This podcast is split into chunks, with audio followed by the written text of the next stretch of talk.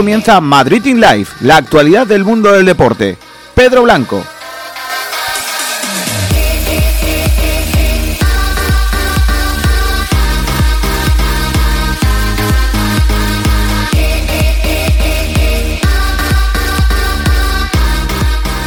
Hola, ¿qué tal? Buenas tardes, gracias por estar ahí y bienvenidos al primer programa de Madrid in Life, aquí en la capital, que hemos pasado de fase 1, aunque, como yo siempre digo, que te dejen salir no es que sea obligatorio. Y parece que el programa pues también evoluciona como las fases. En primer lugar, quería darle las gracias a Kiko García por confiar en mí para dirigir, este espacio fuera de frecuencia malaguista, que sabrá lo que hace. Pero bueno, realmente Madrid in Live mantiene la esencia de lo que fue estos dos últimos meses de cuarentena en Sport Direct Radio. Será muy parecido a lo que emitimos en el Frecuencia, pero con una ventaja para todos ustedes. No estará Kiko, que es un alivio para, para mí por lo menos. Pasará de durar de 15 minutos a aproximadamente 30 y cada día contará con colaboradores habituales de los diferentes programas de la cadena. Incluiremos debates y sobre todo nos divertiremos hablando de todo el deporte que no concierne a Málaga. Sin más dilación, me acompañan en el día de hoy mi compañera de retransmisiones en Copa del Rey de Baloncesto, una crack, Ainhoa Morán. Hola, ¿qué tal? Muy buenas. Muy buenas tardes. Luego tendremos tiempo para hablar de lo que decide la ACB y esa más que posible suspensión de la Euroliga, pero también está con nosotros un narrador como la Copa de un Pino, Juanjo Prados, ¿qué tal? Hola, hola Pedrito, buenas tardes. Con ganas de volver a narrar, ¿no? ¿Perdiste algo Hombre, de por supuesto. o- o no?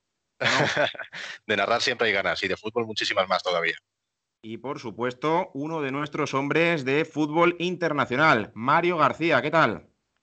¿Qué tal, Pedro? Muy buenas. Rápidamente, ¿cómo viste el regreso a la Bundesliga? En, en dos palabras, bien, mal, regular, no querías ni verla. Para mí, mm, muy necesario. Muy necesario el fútbol. Pues bueno, presentados los tertulianos, empezamos. Comenzaremos hablando del regreso de la liga y es que ayer en el partidazo de Vamos hablaba el presidente de, de la competición y dejaba pues las siguientes perlitas sobre el futuro. Vamos a, vamos a escucharle.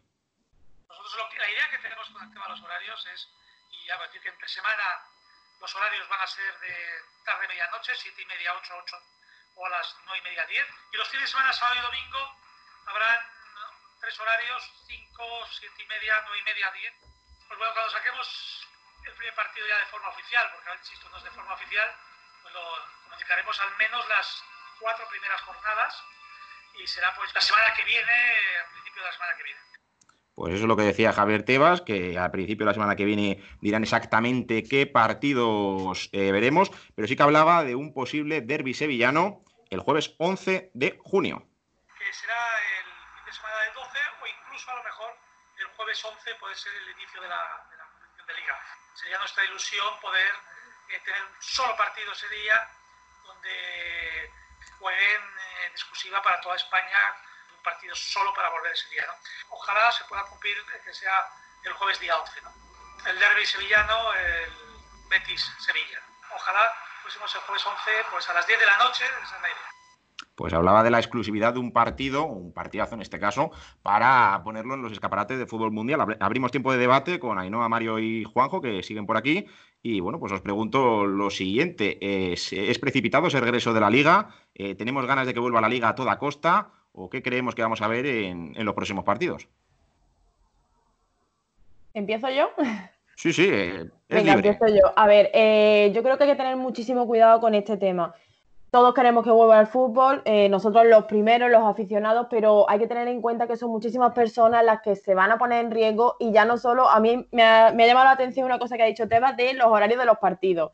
Este señor no es consciente de que estamos en España y que a las cinco y media de la tarde no se puede salir a la calle. ¿Cómo va a poner a esos pobres futbolistas a jugar al fútbol a esa hora? O sea, creo que hay que ser un poquito consciente de la situación en la que estamos, del momento del año en el que estamos y hay que medir muy bien las cosas. Pues sí, eh, quizá horarios unificados. Mm, Yo creo que no van a poner los 10 partidos cada uno en horario. Mm, Quizá unan encuentros menos asequibles y sobre todo con el calor que va a hacer. mm, No creo que se mantenga el horario de las 12 de la mañana o de las 4 de la tarde porque sobre todo en Andalucía o en Costa Brava eh, los jugadores pueden sufrir deshidrataciones. Pero al hilo de todo esto, Juanjo, ¿cuál es tu opinión? Bueno, yo creo que por un lado es un acierto que vuelva, no hay que finalizar lo que se empezó y bueno, de esa manera los jugadores continúan compitiendo, continúan con esa velocidad de crucero que necesitan volver a coger eh, después de esta mini pretemporada que han tenido, pero por otro lado es... eh, el fútbol al fin y al cabo es de los, de los aficionados, ¿no?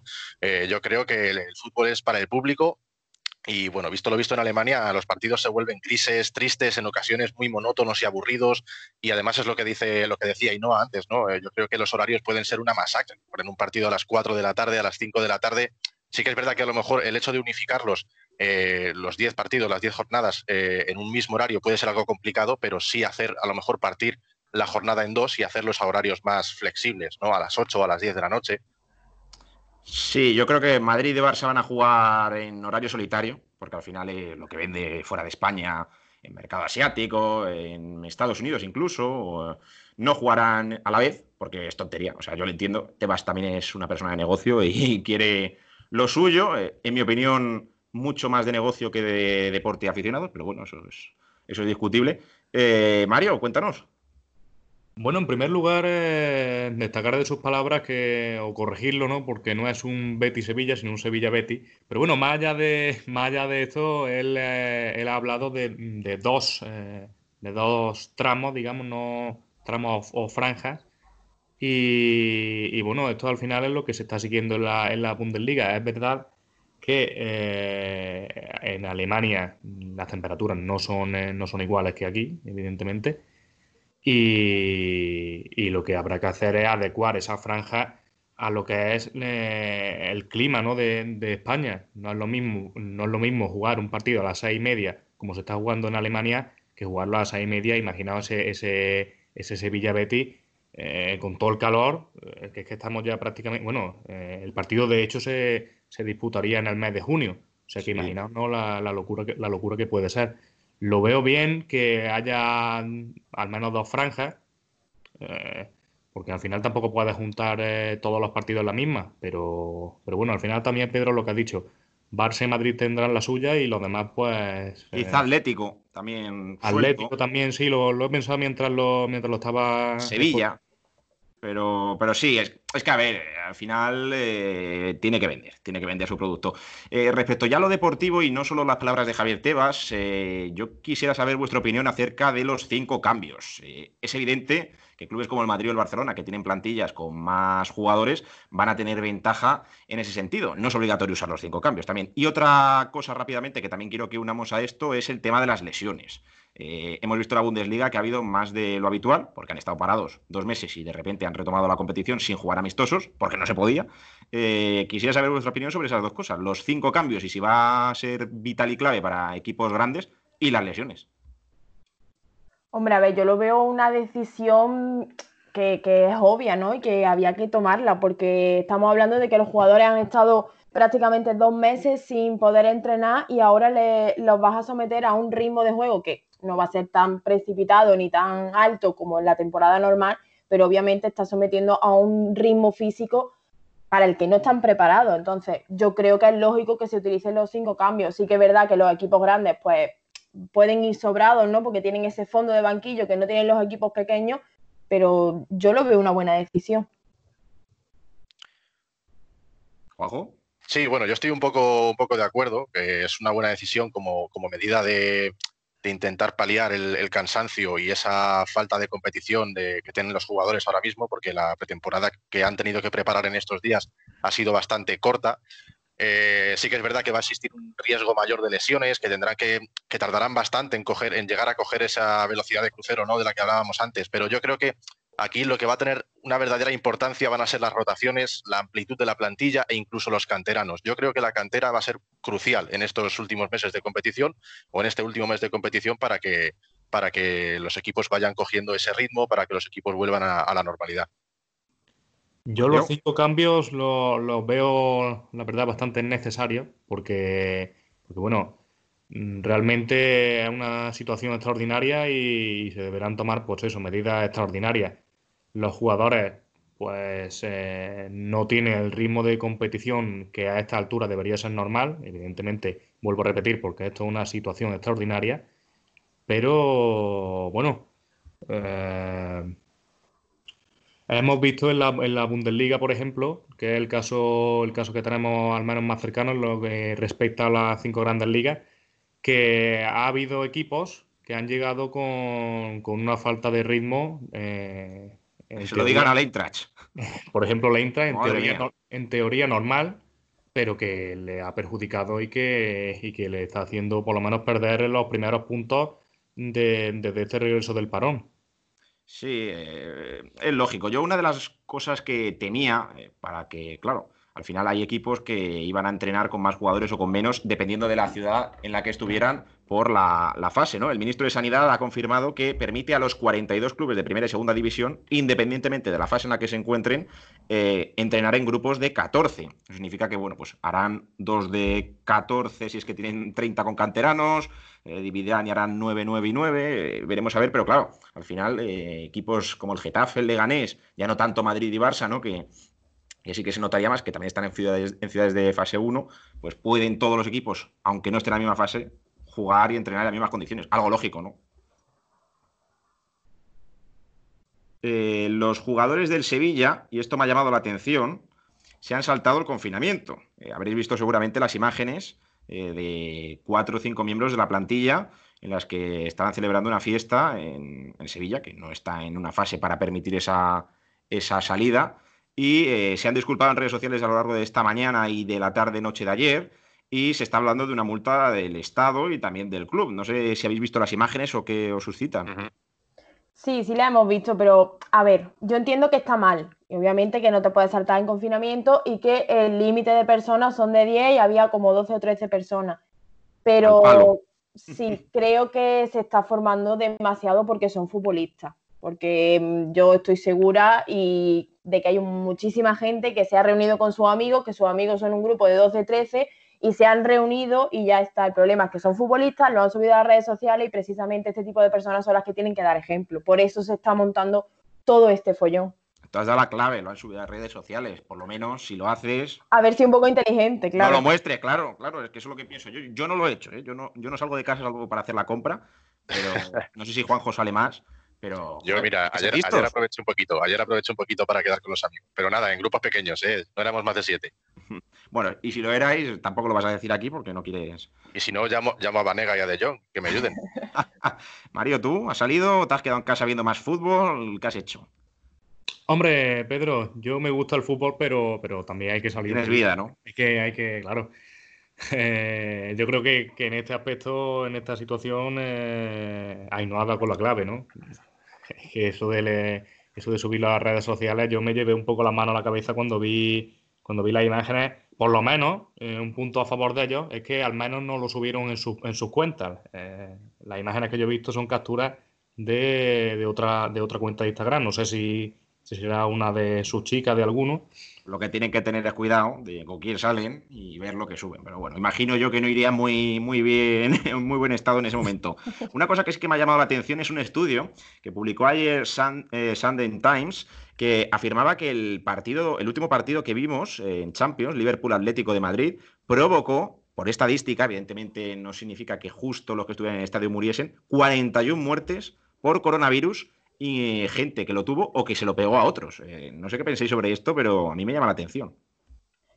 Hombre, es un poco trágico, ¿no? Eh, poner esas cifras, pero yo creo que al final es un, me parece un poco una encuesta morbosa, o sea, un, estudio morboso, porque si nos ponemos a fijarnos en todos los infectados que hubo por, a causa del partido eh, del Valencia en Italia, a causa de las manifestaciones, de, al final son datos que, en esos momentos no podías evitarlo. Si, el problema es que si lo sabes y sabes que está ese virus y que tiene una gran propagación y lo sigues permitiendo esas reuniones de gente, pues obviamente sí te llama la atención, pero en ese momento que todavía no había unas medidas claras, me parece un poco hablar por hablar. Yo sinceramente creo... Espera, Juanjo. Yo coincido con ella, sí. Sí, sí, yo coincido con ella, en el sentido de que se, produjeron actos como, por ejemplo, el partido del Liverpool, el partido de, del Atalanta, con, bueno, la partida del Atalanta que se celebró en Milán, eh, movimientos sociales, manifestaciones de unos y de otros lados, que al final eh, eso se tenía que haber que evitar, se tenía que haber evitado en cierto modo y, nos hubiésemos ahorrado bastantes disgustos. Sí, sobre todo que con todo lo que habían suspendido ya, a mí me pareció un poco, un poco mal por parte de la UEFA dejar que se jugara el partido. Sobre todo porque en España había ya brote y se había confirmado ya desde el lunes que no había liga, que no habría Copa del Rey y por qué sí Champions, porque al final la UEFA pues mira también sus intereses, lo que venimos contando a lo largo del programa, que, es un deporte, que, que muy bonito esos valores, pero detrás hay gente que, mira por sus intereses, que también es lógico y también, bueno, pues cada cual con, su, con sus ideas. Eh, lejos ya de esta parte del fútbol, vamos un poco con el más humilde y modesto, el de Segunda División B, porque se han confirmado los equipos que jugarán el playoff de ascenso a segunda. No desciende nadie, pero sí que ascienden otros equipos. Aparte de los campeones de cada grupo, que serían el Atlético Baleares, el Logroñés, el Castellón y el Cartagena, eh, también jugarán ese playoff el segundo, el tercero y el cuarto clasificado, como venía siendo habitual desde el nuevo formato de playoff de Segunda División B de, la última década. Así que además de los que ya he citado, por parte del grupo primero se clasifican para este playoff de ascenso el Ibiza, el Atlético de Madrid B y el Peña Deportiva del grupo segundo, Cultural y Deportiva Leonesa, el Athletic Club de Bilbao B y el Real Valladolid Promesas del grupo 3, el Barça B, el Sabadell y el Cornellá. Y del grupo 4, el Marbella, el Badajoz y el Yeclano. He prometido que no hablaríamos del Málaga, pero claro, esto es a nivel nacional, a nivel nacional hay que hablar del Marbella, que, le deseamos desde aquí la mayor de las suertes para ese ascenso. ese eh, grupo, Pedro, que está mi Córdoba, que se ha quedado, se ha quedado a dos puntos de poder entrar en ese playoff, un playoff, unos puestos de playoff en los que ha estado lo que ha estado coqueteando ¿no? desde, el principio de la temporada y que bueno, que este, este corte, este parón le ha hecho, le ha hecho tener que, aceptar que no va a poder cumplir los objetivos esta temporada. Pues sí, hablabas tú de, los peores equipos que tú recordabas el otro día en la retransmisión del Valle Eintracht y hablabas de tu Córdoba pues a ver si a ver si tiene más suerte el año que viene. porque... De, mi Córdoba en, el, en, ese año que estuvo en primera, ¿eh? Claro, claro, claro. A eso me refería, sí, sí. Eh, bueno, para terminar con el fútbol, otro escándalo, y es que no dejan de llegarnos imágenes, eh, claro, evidentemente fuera de lo deportivo, porque no se juega salvo en Alemania eh, y en Bielorrusia. escándalo en Francia, un partido ilegal. No sé si lo habéis visto, con cientos de personas en un campo eh, había 400 que se reunieron en el Stade Paco Mateo de Estrasburgo para ver un partido entre los barrios de Neuhof y Hatepier. Un partido ilegal con 400 personas. O sea, yo pido perdón por mi francés, que intento pronunciarlo, pero bueno, no domino esa lengua. Eh, pero sí que me llama la atención, o sea, porque hay un vídeo y todo, que no podemos poner en radio. 400 eh, personas en un partido ilegal de dos barrios. O sea, a lo que hemos llegado por ver el deporte que tanto le gusta a la gente, ¿no? Yo estoy convencido de que si no, de que si no fuese un partido prohibido no hubiese ido tanta gente. Pues es que es, que es peor que ver un partido de mi Carabanchel contra los Llévenes, que son equipos de tercera división eh, española. O sea, es que. Y mira que, a esos partidos no van ni mil personas. O sea, deben ir los mismos. O sea, es que ahora que estoy leyendo, 400 personas en el estadio Paco Mateo de Estrasburgo. O sea, un campo español. Pedro, que, la ausencia de deporte hace, hace que se mueva tanta gente. Yo creo que si en, vez de un partido de fútbol en el estadio Paco no sé qué, hubiese sido una carrera de canicas, pues, pues ahí va, la gente a ver la carrera de canicas. Que sí, que sí, ¿no? Yo, yo ya en YouTube he estado viendo pues lo típico, eh, mundial de tortas, eh, carreras de lo que tú decías, canicas, eh, el, el, mundial de ajedrez, el mundial de Tetris. No, y que es lo que es lo que tú has dicho al principio, que si ese partido te lo dicen en una situación normal, te dicen, oye, va a haber tal partido, no vas. Pero como estás encerrado en tu casa y estás deseando pisar la calle, aunque mm, da igual, aunque no te interese, vas a salir, porque ya es por decir, mira, como tengo una hora para salir, pues yo voy a salir, aunque no tenga la obligación. No, no, pero es que está claro, yo, yo, yo de hecho no vería ni Bundesliga, ni al Bayern ni al Borussia. Yo cuando están todas las ligas, la española, la Premier y da gracias algo de, de, Liga Italiana, pero ni francesa ni Bundesliga. Ahora, claro, como no hay nada, pues estamos dando en el Sport Center todos los partidos. Bueno, eh, llevamos casi 19 minutos de programa, eh, vamos a parar de hablar de fútbol, que entiendo que siempre es lo que más vende, en este caso las palabras de Tebas, hablando de dinero, pero es que la Euroliga también vende mucho en el mundo y ahora mismo eh, puede ser cancelada a falta de anuncio, oficial. Eh, hay una reunión entre los clubes y la Euroliga que ha empezado a las 11 de la mañana y bueno, pues se ha filtrado que el director ejecutivo ha propuesto cancelar la competición. Hablaba también el Chacho, eh, decía que era muy poco optimista de que regresara, el jugador español ex del Real Madrid. Y a esta hora de la mañana, no sé si Ainhoa tiene algo más de información, pero todo apunta a que no habrá Euroliga este año, o no se terminará. Pues de momento todavía no ha llegado el anuncio oficial por parte de, la Euroliga, pero vamos, lo hará en las próximas horas porque ya están reunidos todos los equipos. Y bueno, esto era algo que se veía venir un poco desde hace semanas, ¿no? Estamos, hay que tener en cuenta que las ligas europeas, la mayoría están canceladas, salvo la, la Liga Endesa, que se pretende volver a jugarla. Hay que ver también qué, qué decisión toma, toma la ACB. Y también hay que tener en cuenta que hay limitaciones en las fronteras, que los, hay muchos equipos que ya no están entrenando, por lo tanto hay desigualdad entre los equipos y no hay una sede concreta. Entonces, a mí me parece la decisión más acertada, la más coherente y para mí esto se tendría que haber hecho en todas las competiciones. Si pienso a nivel de personas y a nivel de sociedad, a nivel de periodistas y de aficionados al deporte, por supuesto quiero que vuelvan, pero me... mmm, hay que saber diferenciar. Me llega alerta al móvil, definitivo, no se disputará la temporada 2019-2020 de la Euroliga, o lo que es lo mismo, no se terminará. El propio Jordi Bertomeu propuso cancelar la competición al inicio de la Junta de Accionistas. Esto lo pone AS en su cuenta de Twitter. Definitivo, no se disputa la Euroliga. O lo pues ahí quiera. lo tenéis. No sé si Juanjo Mario quieren hablar también de, de este tema. Bueno, yo a mí se me hace difícil no relacionarlo con el fútbol tampoco, pero eh, no termino de ver el por qué no la Euroliga y sí, por ejemplo, la Champions, que viene a ser lo mismo, pero en, deportes diferentes, ¿no? Uno en cancha y otro en césped. No, y sobre todo, y sobre todo, Juanjo y Nueva Mario, que, que al final mmm, ligas entre países, bueno, el desplazamiento es menor, eh, vas de una ciudad a otra, pero claro, eh, la Champions y la Euroliga, lo mismo estás en Milán, que te vas a Rusia, que coges otro avión, que coges otro vuelo, que, que claro. Exacto, por eso Pero no, vamos a ver, la respuesta es muy sencilla. Al igual que se ha priorizado los test sobre los jugadores de baloncesto, de fútbol, porque se consideran como un estrato de la sociedad superior y que ellos sí que tienen que tener esos test y es una realidad, al mismo tiempo dentro de los deportes hay diferentes capas y primero está el fútbol y luego está el baloncesto. Evidentemente, sí. si hay que apostar por alguno para que se juegue a nivel internacional, va, va a ser el fútbol y, y es una realidad. Hombre, yo entiendo que lo, que lo que ha planteado Juanjo y es que es verdad. Eh, eh, ¿Por qué? ¿Por qué la Euroliga y, y, por, o sea, por qué sí la Euroliga y por qué no la Champions, por ejemplo? Al final son competiciones, como habéis dicho, que, que, que van, a, van a traer eh, de la mano desplazamiento entre países, que eso es lo que realmente a día de hoy se contempla como, como uno de los grandes de los grandes peligros ¿no? para la propagación del virus.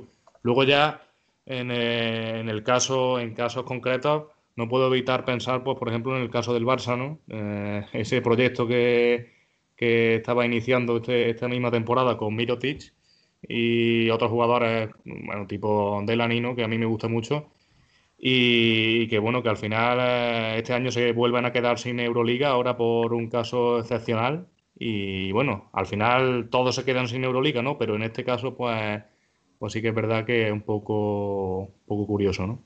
Sí, pero fíjate que ahora que Marcos Delaney no, ya no pertenece a la Barça, yo no te digo que le haya venido bien que se suspenda, pero era una baja muy sensible. ¿eh? Fue muy importante, sobre todo al principio de temporada, con la lesión de Tomás Hertel. Y, y bueno, a mí me, llamó la atención cómo se produjo todo lo de, lo de Delaney. Más noticias que nos llegan eh, ahora mismo. Eh, resolución de la temporada 2019-2020 de la Liga Nacional de Fútbol Sala. Esto también, eh, bueno, pues es importante por el Uma Antequera. Los ocho primeros van a jugar un playoff por el título. No se suspende todo. El Real Betis asciende a Primera División. Es importante, equipo andaluz, a Primera.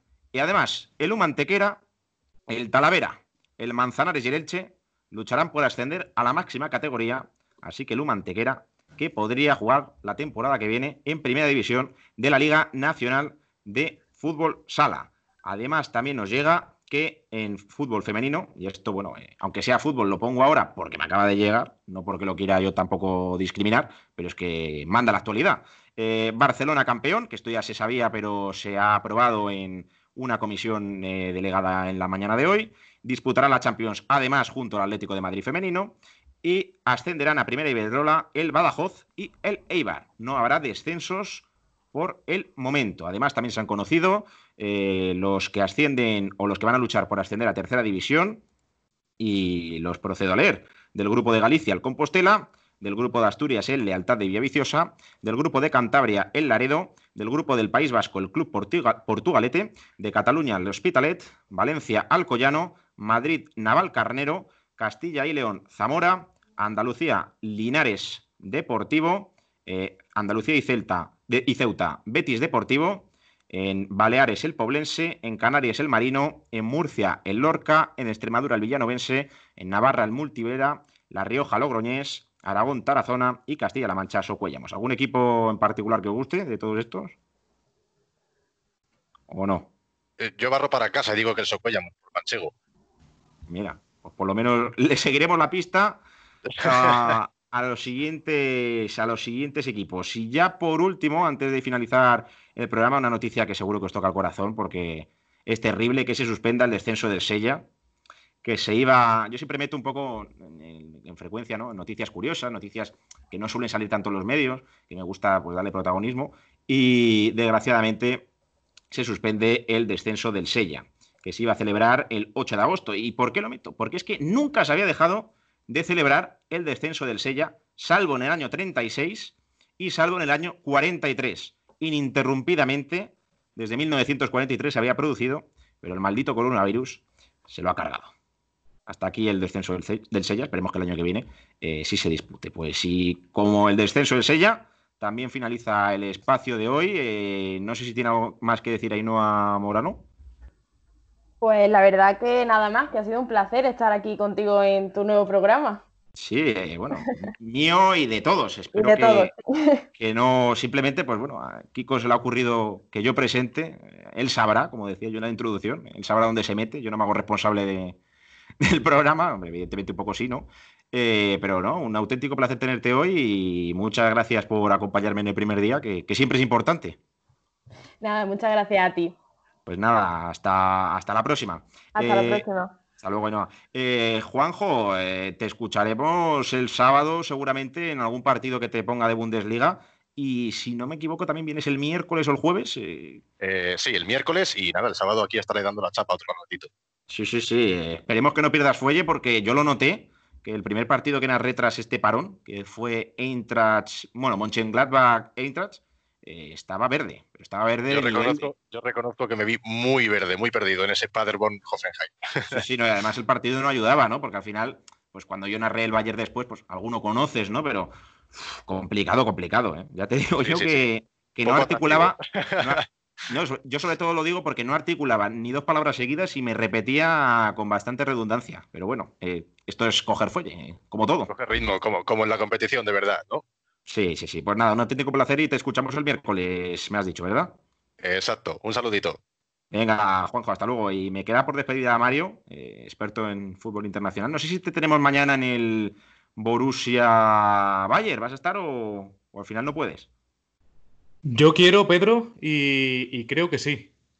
Vale, pues eh, para que lo vayan sabiendo, Mañana se darán el partido estrella, el Bayern Borussia, en el Síndrome de Park, en el campo del Borussia, y después eh, libre albedrío Malaguita, con también eh, tres programas, tres partidos que narrarán eh, Alex Ramírez, Nacho Carmona y Pedro Jiménez. de humoristas tienen mucho, de narradores ya veremos, pero por supuesto que sigan, que sigan practicando, que les necesitaremos en el futuro, seguramente. Pues nada, Mario, ¿algo más que añadir o te despido ya?